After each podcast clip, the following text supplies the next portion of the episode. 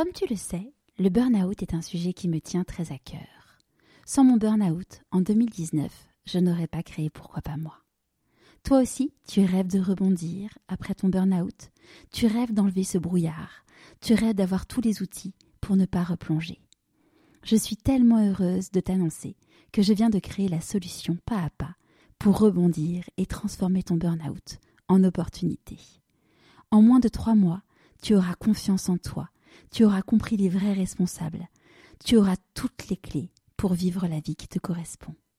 Ce programme est finançable avec ton CPF et pour toute inscription avant le 18 mars, profite d'une offre spéciale lancement.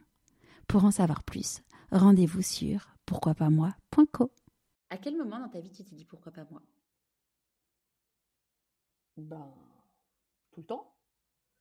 Euh, quand je suis partie aux États-Unis euh, à 21 ans, euh, quand j'ai décidé que je ferais du marketing et de la communication alors que j'avais abordé ça de façon assez superficielle à l'IUT, et que je me suis dit bah ouais pourquoi pas moi en fait bah ouais en fait je vais y arriver quoi.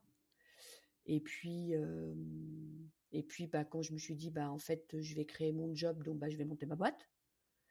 Et puis bah en fait tout le temps j'ai pas tu m'as demandé ce qui me faisait peur ou si j'avais eu peur quand j'avais mmh. monté ma boîte j'ai peur de certaines choses dans la vie l'abandon la hauteur j'ai ultra le vertige mais affreux comme toi je sais peur de l'avion, mais ça y est, ça va mieux. mais le reste, dans le boulot, dans le, j'ai pas peur. Mmh. Non. Donc parfois j'ai peur d'aller aborder des gens, tu sais, Charles. Parfois je me dis non, mais en fait je vais pas aller lui parler. Lui il va me regarder, il va se dire mais elle est folle. Qu'est-ce qu'elle me veut? Alors j'ai trouvé une super tactique, mais je pense que je suis pas la seule à l'utiliser. Je trouve que LinkedIn est hyper fort pour ça. Mmh. Tu vois, je vais à Paris la semaine prochaine. Euh, pour recevoir euh, le prix, euh, le premier prix solidarité version féminin qui a été, qui a été ah, c'est génial, bravo. Mm. Et je profite, j'en profite pour rester à Paris et rencontrer plein de gens. Et il y avait des gens que j'avais vraiment envie de rencontrer. Et ben, j'utilise LinkedIn. Je trouve que c'est un super premier par avant, tu sais, mm.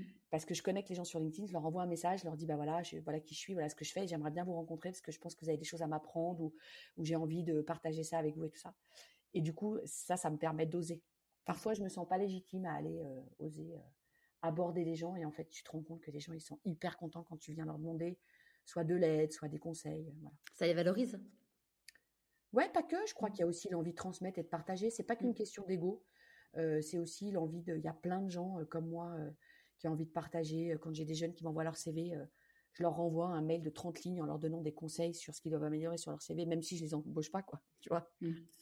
On est nombreux à avoir envie de partager ce qu'on sait déjà. voilà.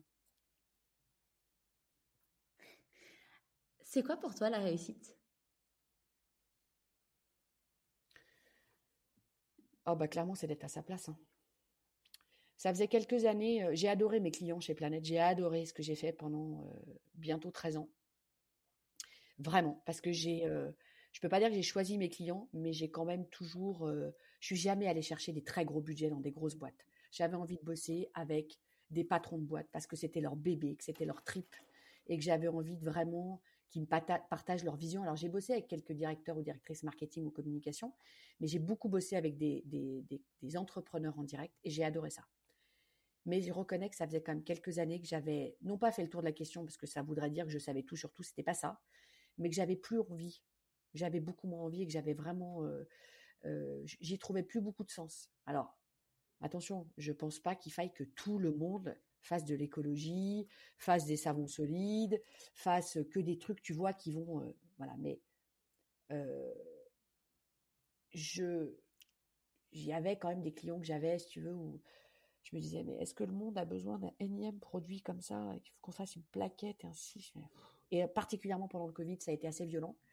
Euh, mais c'était, je reconnais que c'était déjà le cas un peu avant. J'avais plus la niaque j'avais beaucoup moins envie et donc, mais sauf que je me disais, mais qu'est-ce que je vais faire d'autre? Je ne sais rien faire d'autre que de la communication. Je ne sais rien faire d'autre.